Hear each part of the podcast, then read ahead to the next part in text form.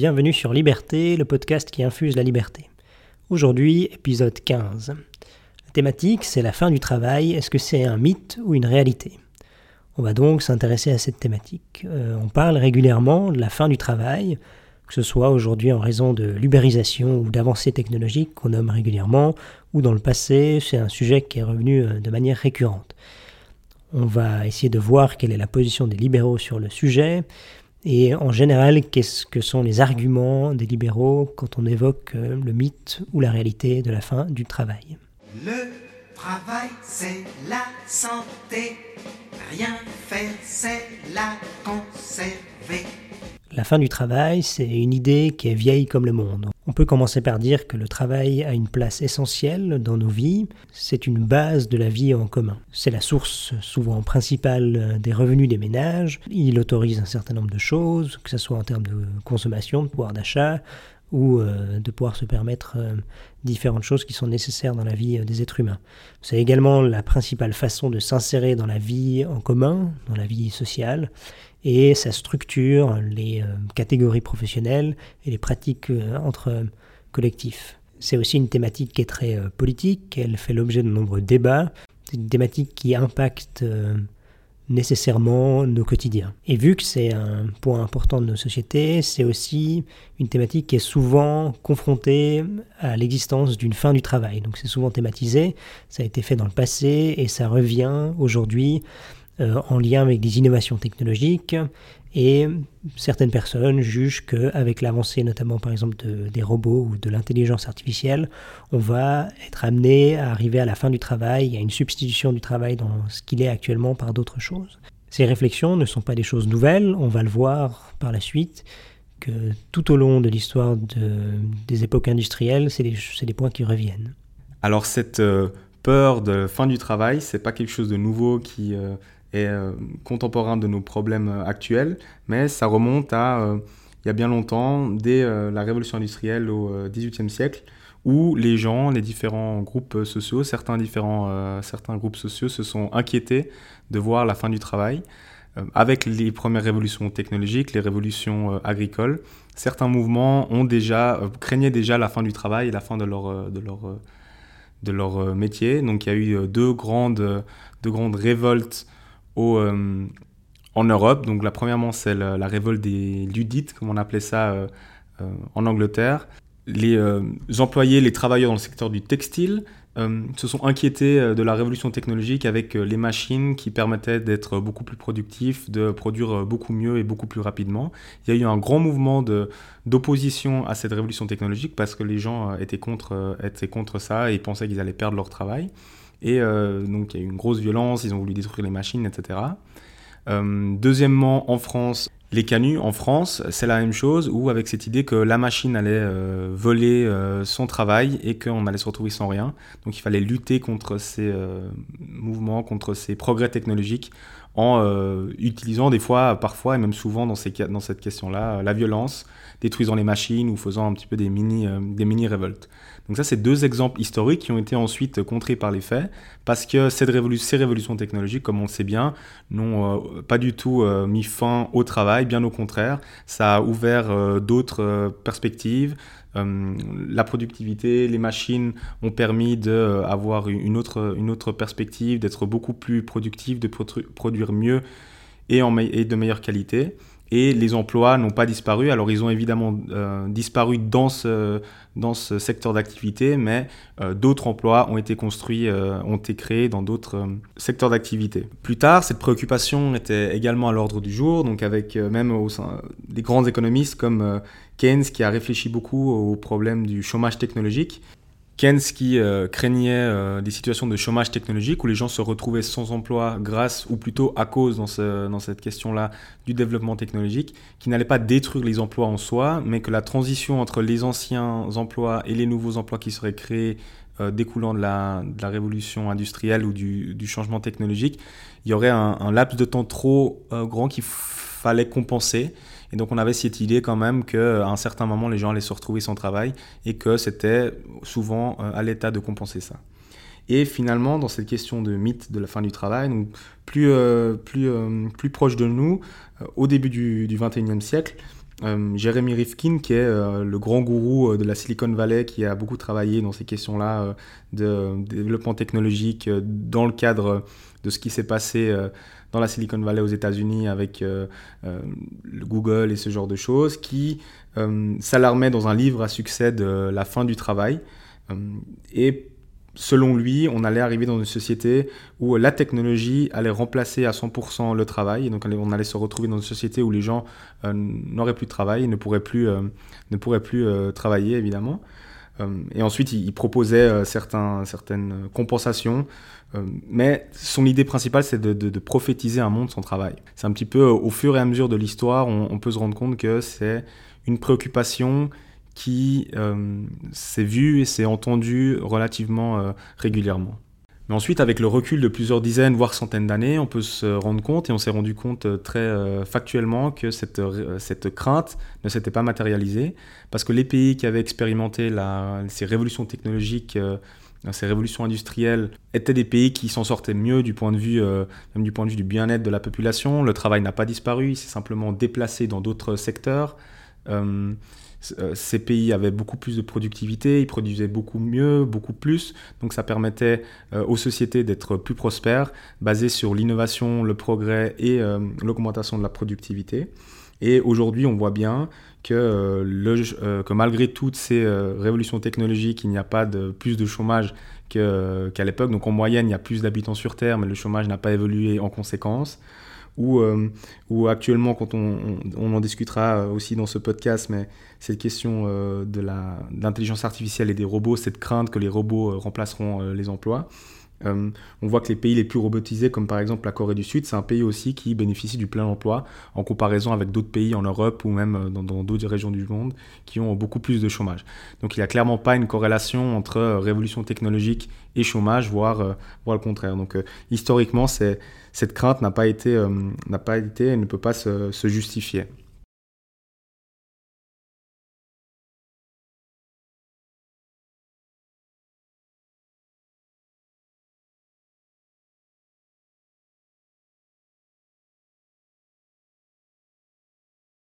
On a donc pu voir que dans l'histoire, la destruction ou la disparition du travail ne se confirmait pas dans les faits. C'est intéressant d'essayer de, comprendre et de voir pourquoi est-ce que c'est le cas et quelles sont les dynamiques qui sont à l'œuvre. Une des théories qui s'applique, c'est la destruction créatrice de Schumpeter. C'est l'idée que le travail, des pratiques peuvent disparaître pour laisser place à de nouvelles approches. Donc c'est l'idée que le nouveau ne naît pas de l'ancien, mais à côté de l'ancien, donc l'aspect de l'innovation. Et c'est clair que sur le court terme, une innovation peut détruire tout un nombre d'emplois, mais ça va créer de nouvelles opportunités qui sur le long terme vont permettre à des gens de quitter un secteur pour rejoindre l'autre ou pour faire différemment un travail. Un exemple concret de destruction créatrice, c'est par exemple l'arrivée de l'imprimerie de masse. Avant, les gens devaient recopier à la main le contenu d'un livre, donc c'était réservé à une élite qui avait le temps et l'argent de se permettre de s'acheter un livre qui prenait du coup énormément d'heures à être fait par quelques personnes qui maîtrisaient cet art. Et le passage à l'imprimerie, à l'imprimerie de masse, a donc évidemment posé un problème direct aux personnes qui dans le passé devaient faire des copies à la main parce que c'était remplacé par une machine qui le faisait plus rapidement, en plus grand nombre. Et donc pour le très court terme, eux, ils étaient dans une difficulté, mais en même temps, cette destruction créatrice, cette création d'un monde nouveau à côté de l'ancien, a permis un plus grand accès au savoir, a permis une distribution d'histoire, de, théories et surtout de contenu intellectuel. C'est-à-dire que non seulement ça a créé des nouveaux emplois qui étaient du coup euh, différents, avec des, besoins de compétences différents, euh, que ce soit pour trouver le bon papier, pour trouver de l'encre, pour maîtriser tout ça, pour mettre ça en place, et ça a permis en même temps, grâce à cette évolution technologique, à plus de monde d'avoir accès au savoir. Donc sur le très court terme, on aurait pu dire non, il faut interdire ces machines parce que certaines personnes vont perdre leur travail et que de manière claire, on pouvait identifier les perdants, mais on ne voyait pas directement les gagnants. Les gagnants, on les a vus sur le long terme quand on a vu que le fait de propager du savoir permettait notamment à la population d'être plus intelligente face à des dirigeants et donc de leur dire que ce qu'ils racontaient était faux et euh, de développer des idées qui étaient euh, contraires à ce que voulait par exemple une, une collectivité ou une autorité et euh, qui dans le passé était imposé parce que très peu de personnes avaient accès au savoir et pouvaient le contester. Et à côté de cette destruction créatrice qui est vraiment le mécanisme qui montre que le, travail est vraiment un processus de, dynamique qui est toujours en, mouvement. Il y a cette théorie du déversement qui explique que la productivité, l'innovation qu'on peut avoir dans un secteur d'activité, dans un, dans, un, dans un corps de métier, va permettre d'augmenter les salaires ou d'augmenter euh, la richesse créée dans, cette même, euh, dans ce même secteur d'activité euh, grâce à cette innovation technologique. Et ensuite, ça, ça va créer plus d'argent, ça va créer plus de, possibilités qui va se déverser, en guillemets, dans d'autres secteurs d'activité. Quelque part d'autres, en générant des nouveaux emplois. Donc, c'est par exemple l'emploi agricole qui, euh, on va voir des, innovations technologiques qui vont bouleverser la manière d'aborder l'emploi, le, travail agricole. Ça va permettre euh, euh, ça va effectivement remplacer certaines personnes du, secteur agricole parce qu'on aura besoin de moins de monde étant donné qu'on aura des machines pour labourer par exemple. Mais ces personnes-là vont se déverser, en tout cas ces, ces emplois-là vont se déverser dans le secteur secondaire où on va avoir besoin de plus de choses parce qu'il y aura d'autres demandes et d'autres offres d'emploi grâce à cette innovation technologique. Et même chose, euh, les innovations dans le secteur secondaire, donc dans l'industrie, va permettre de déverser aussi les emplois et la création d'emplois dans, le secteur, tertiaire. Et on voit qu'historiquement, on est passé d'une société qui était basée euh, principalement sur euh, l'agriculture, donc dans le secteur primaire, où il y a une transition, un déversement dans le secteur secondaire avec les sociétés industrielles d'après-guerre, d'après Deuxième Guerre mondiale, euh, où on a vu des innovations, des innovations technologiques pour, et les, les, les, métiers sont passés dans le troisième, dans le secteur tertiaire qui est le, secteur des, des, services, donc euh, les assurances, les banques, euh, tout ce qui est le, travail de bureau pour, pour caricaturer. Donc le, le travail n'est pas détruit au niveau global, il disparaît d'une certaine manière dans un secteur, mais il est transféré, il est déversé dans un autre secteur, et qu'au final, on a une augmentation euh, du travail, le, travail ne, finit, ne se détruit jamais ou ne disparaît jamais.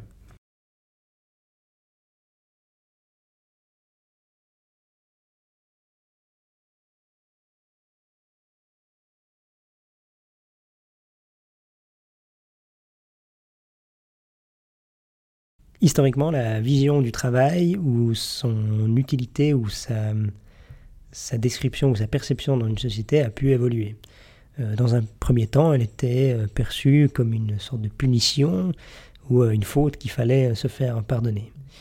on l'a par exemple, chez les Grecs, il était euh, comparé à la peine qui infligée à un esclave. Et puis le, travail euh, manuel, le travail de terrain, on va dire, le travail ingrat, était réservé aux esclaves, tandis que, pendant que les intellectuels faisaient le travail, donc les gens qui étaient établis faisaient le travail de recherche, euh, de réflexion. Et cette vision de pénitence a poursuivi dans le temps. Euh, pour la religion, c'était aussi euh, l'idée que le travail menait à la rédemption finale et que c'était une manière d'arriver à des choses positives. Donc c'était structurant pour toute une vie, c'était un cadre qui pouvait être pénible, mais ça en valait la peine parce que la récompense était au bout pour les réformer, dans l'idée qu'on n'a pas une énorme influence sur son propre destin. Le travail est vu comme une chose sérieuse qu'il faut respecter, avoir un cadre de vie établi, être euh, prévoyant, donc pas dépenser son argent n'importe comment, être une personne raisonnable, euh, bien faire son travail pour respecter ses prochains et avoir son rôle dans la société. Le travail est aussi euh, une composante essentielle des sociétés libérales et représente quelque chose de très important pour les libéraux. depuis le XVIIe siècle, depuis Locke, qui euh, considère le travail comme euh, la base du droit de propriété. Et on sait euh, à partir du XVIIe siècle ce que représente le droit de propriété pour les libéraux, le droit de propriété, le droit de, de, la propriété de son travail, de son propre corps, et qui est quand même une, une, base, un droit fondamental dont la plupart des constitutions libérales à travers le monde et sur laquelle se sont quand même basées la plupart de nos sociétés occidentales aujourd'hui, le respect du droit de propriété. Et selon Locke, le travail, euh, il est logiquement au fondement de, ce droit de propriété. Tout ce qu'on, possède n'existerait pas sans euh, le travail de cette terre. Donc, c'est vraiment le travail, le fait d'avoir travaillé, le fait d'avoir passé des heures à faire quelque chose qui donne, on va dire, euh, le droit moral de posséder quelque chose. C'est vraiment cette idée de, d'avoir le droit de posséder son propre corps et, le, et par extension, le, ce qui en sort du travail qu'on a fait avec son propre corps. Donc tout ce raisonnement à partir du droit de propriété, à partir du travail, on a fait vraiment un fondement essentiel des sociétés libérales et pour les libéraux comme quelque chose de, vraiment important, surtout sous le prisme du droit de propriété. Se pose donc désormais la question de l'importance du travail dans une société libre. Travailler ou avoir son travail, c'est une manière pour les libéraux, en tout cas c'est comme ça qu'on le voit, de s'émanciper du collectif, d'être finalement le maître de sa vie, euh, de pouvoir subvenir à ses propres besoins, d'assumer ses propres désirs et de se payer ses loisirs, sa manière de vivre, et donc de cesser d'être dépendant, que ce soit financièrement du reste du groupe ou de manière indirecte par une qui dépendrait ben, de pouvoir manger grâce à autrui, euh, que autrui possède des choses dont vous avez besoin pour vivre. Donc le travail permet tout ça, il permet aussi de sortir de votre condition sociale. Donc si vous avez grandi dans un milieu, le travail peut vous faire évoluer, vous faire sortir. En général, les libéraux s'engagent toujours pour l'égalité devant la loi, c'est-à-dire que face à la loi, dans la normalité, personne n'a de privilèges qui sont indus. C'est-à-dire que dans une société euh, libérale où chacun est égal face à la loi, a les mêmes chances, et où il n'y a pas euh, de privilèges qui sont donnés par la loi de manière euh, indue, c'est-à-dire que chaque personne qui s'en sort mieux, qui a une stature sociale ou qui a un métier où il a une plus grande reconnaissance sociale, le mérite complètement, parce qu'il n'y a pas d'avantage par la loi qui fait que cette personne-là est avantagée. Ça veut simplement dire qu'elle fait les choses mieux que le reste de la population, qu'elle le fait de manière plus efficace, qu'elle répond à un besoin de manière plus pertinente que le reste de la population. Donc c'est-à-dire que dans un monde comme le souhaiteraient les libéraux, donc dans une société libre, le, travail permet aussi d'exprimer face aux autres euh, des capacités qui sont supérieures. C'est-à-dire que ça permet aussi une sorte de justice réelle pour les gens qui s'engagent et qui se donnent euh, la peine et qui ont la volonté de faire du travail de qualité. Dans ce cadre-là, les personnes qui souhaitent un monde sans travail ou qui appellent de leur vœu un monde où la valeur centrale n'est plus le travail souhaitent donc un monde où les gens sont beaucoup plus dépendants les uns des autres. Et dans un monde de dépendance et où votre mérite ou votre subsistance personnelle ne dépend plus de votre volonté ou de vos mérites, vous êtes dépendant de règles qui sont arbitraires, qui dépendent des gens qui ont le pouvoir ou qui décident au nom du reste du collectif. Et ça met donc en danger l'individu qui en tant que tel n'est plus maître de son propre destin et est dépendant du collectif. Et finalement, le travail, c'est quelque chose de positif en soi, parce que ça permet euh, d'une part à l'individu de s'émanciper du groupe et de pouvoir vivre par soi-même, mais également de, de s'accomplir en tant que personne, en tant qu'individu, et aussi du point de vue de la société. Euh, de représenter quelque chose et d'avoir l'impression qu'on peut apporter vraiment quelque chose à la société euh, par le produit de nos travail, que ce soit un travail manuel ou intellectuel, euh, où on a l'impression d'avoir cette, de participer à la construction du monde, à, la technologie ou à l'avancée du monde. Et euh, c'est pour ça que quand on regarde par exemple les, euh, les, sondages qui posent des questions sur comment vous vous sentez, euh, est-ce que vous êtes heureux, on voit que le fait d'être au chômage, c'est pas simplement le fait de recevoir moins de revenus, c'est aussi de ne pas travailler qui rend les gens malheureux, même si leur euh, revenu peut-être est très similaire à celui qu'ils avaient quand ils travaillaient. Mais le fait de perdre leur, travail, c'est bien plus que simplement du revenu. C'est vraiment la question du, statut social ou du rôle que cette personne pourrait avoir euh, dans la société. Donc euh, c'est aussi cette, vie qui est construite autour du, travail, ce contrat, ce statut social qu'on peut avoir en tant qu'individu. C'est quelque chose aussi qui valorise et qui donne une valeur au travail qui va au-delà de simplement l'aspect matériel mais euh, cet aspect symbolique qu'il ne, faut pas, euh, qu'il ne faut pas minimiser ou sous-estimer dans ce cadre-là, qui fait qu'une euh, société qui se base quand même sur le travail permet aux gens de s'accomplir aussi en tant qu'individu.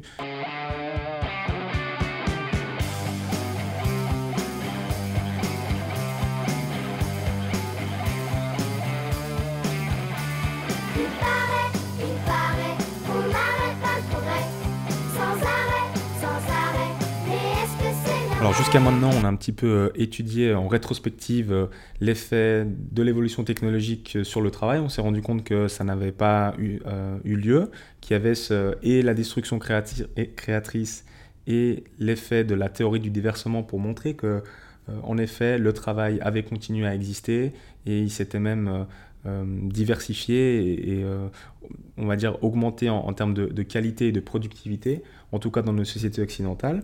Mais il s'agit quand même de se reposer la question et de revoir cette analyse actuellement euh, alors qu'on fait face ou qu'on est déjà en pleine euh, révolution technologique avec euh, le numérique et ce qui nous vient, l'intelligence artificielle et tout ce, et tout ce, qui arrive et qui, on va dire, qui, qui fait peur ou qui amène cette question-là de la fin du travail, de la possibilité que les personnes, que le travail des individus soit remplacé simplement par des machines ou par des robots.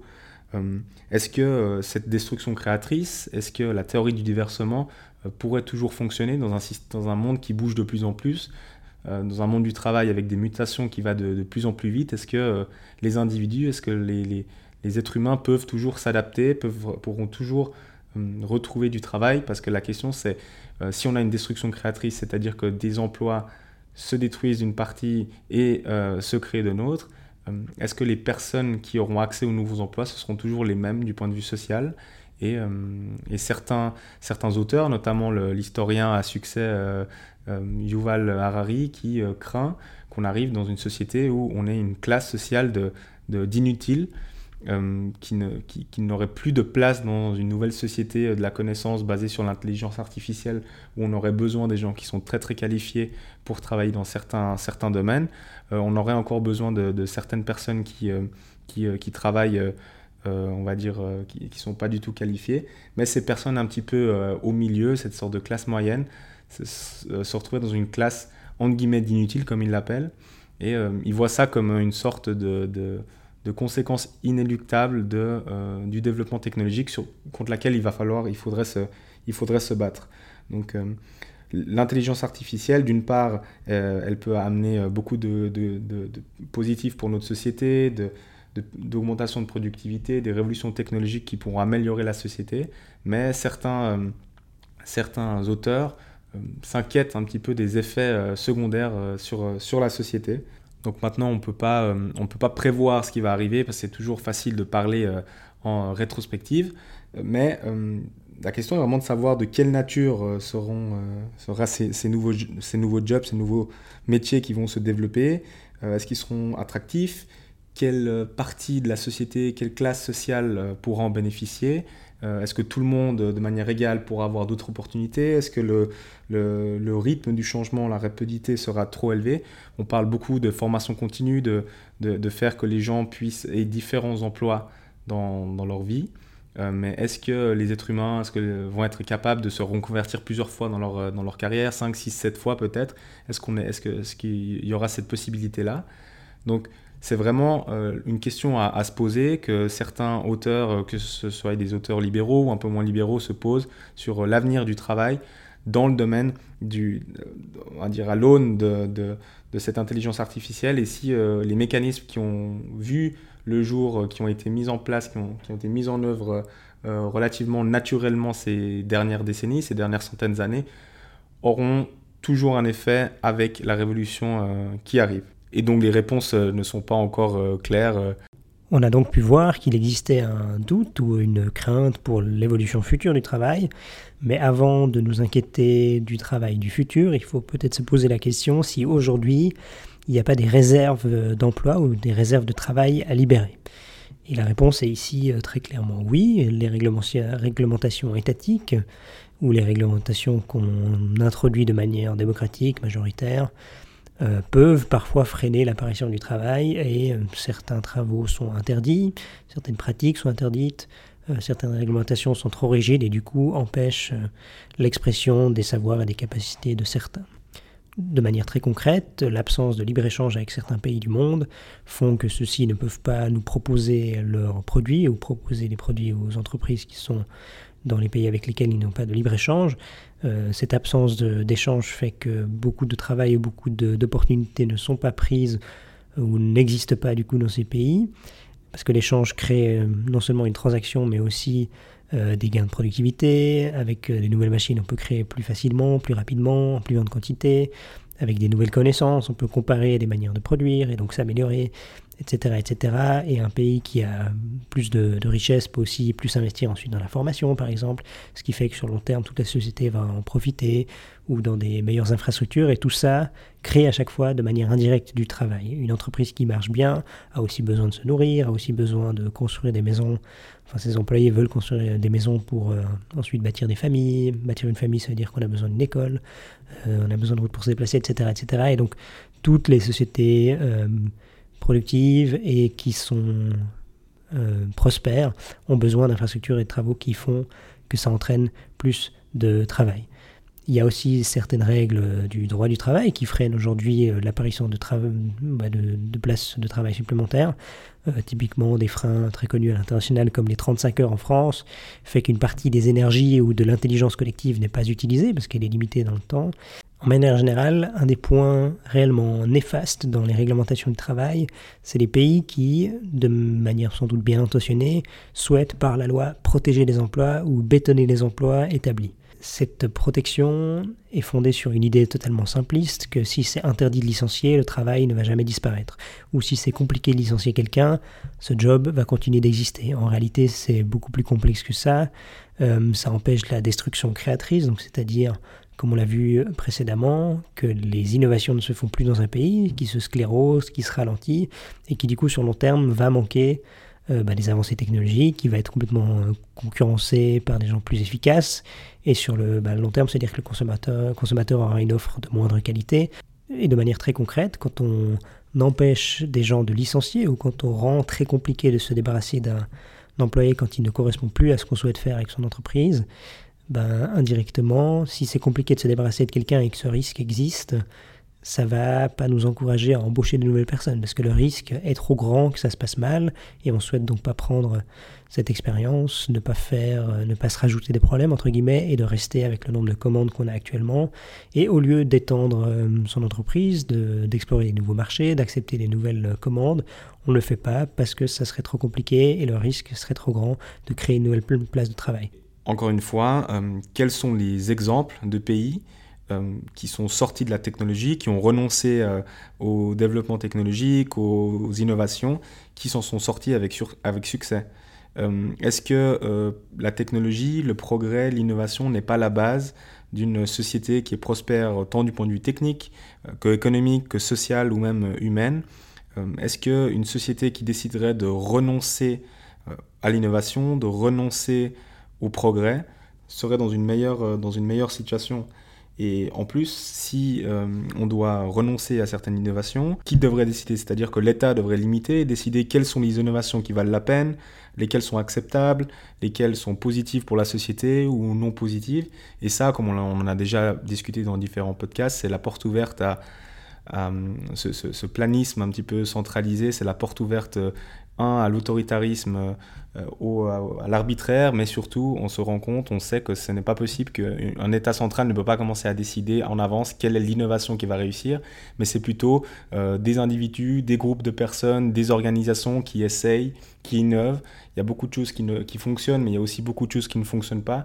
Et c'est tous ces essais, tous ces faits de travailler ensemble, d'essayer d'innover qui fait qu'une société avance, qu'une société est prospère et se base sur le progrès. Donc euh, vouloir sortir de l'histoire en, revenant sur, euh, sur, euh, sur, sur l'innovation technologique ou sur le, progrès d'une société n'est ni positif du point de vue moral et idéal, idéal mais en plus n'a jamais fonctionné, ne fonctionnera probablement, probablement jamais. Voilà, c'est fini. On attend ressasser les mêmes théories. Alors dans ce podcast, on a abordé la question euh, de la fin du travail. Euh, on est un petit peu revenu dans l'histoire pour voir euh, si au fur et à mesure des évolutions technologiques, des révolutions, il y a eu ce problème de fin du travail. On s'est rendu compte que deux différents mécanismes, tant la destruction créatrice que la théorie du, du, déversement, ont montré et ont permis justement que le travail ne disparaisse pas. En tout cas, s'il disparaît dans un certain secteur, il euh, se crée et il apparaît dans un autre. Donc, euh, du point de vue global, euh, les innovations technologiques ont apporté du progrès, ont apporté une augmentation de la productivité, mais ça ne s'est pas fait au détriment du travail, au contraire. Ensuite, on a aussi, on s'est aussi posé la question, on a aussi réfléchi sur la valeur du travail en soi comme fondement d'une société euh, libérale, euh, comme une valeur morale qui est positive en soi qu'il faut défendre. C'est pour ça qu'une société basée sur le travail est quelque chose de moralement désirable aussi du point de vue libéral et du point de vue des libertés parce que ça permettait notamment de, se, de s'émanciper du groupe, de pouvoir vivre pour soi-même, d'être, d'être autonome.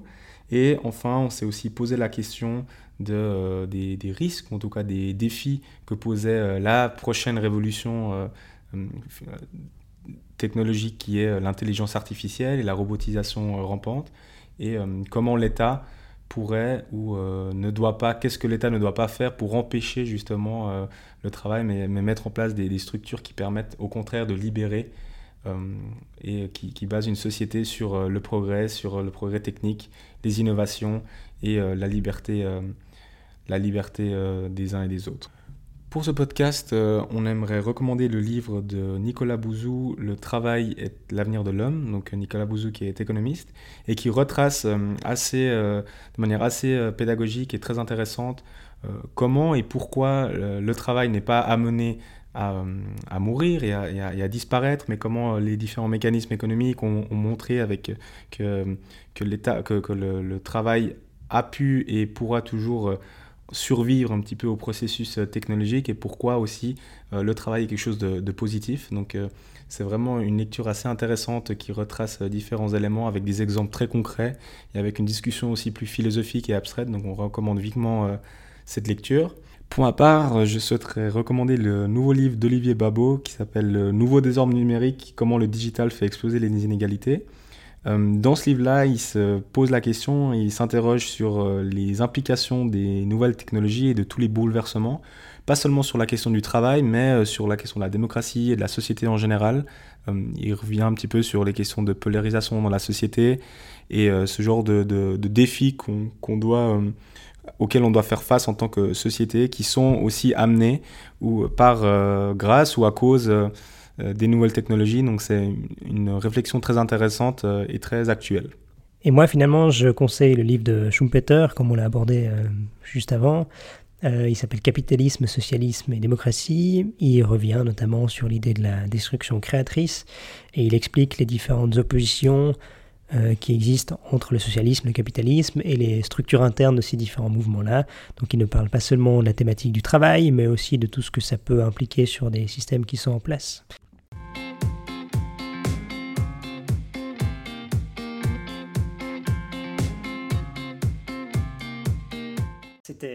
Nicolas et Diego.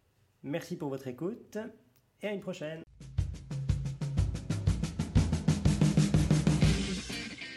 Je vous demande de vous arrêter. Je vous demande de vous arrêter.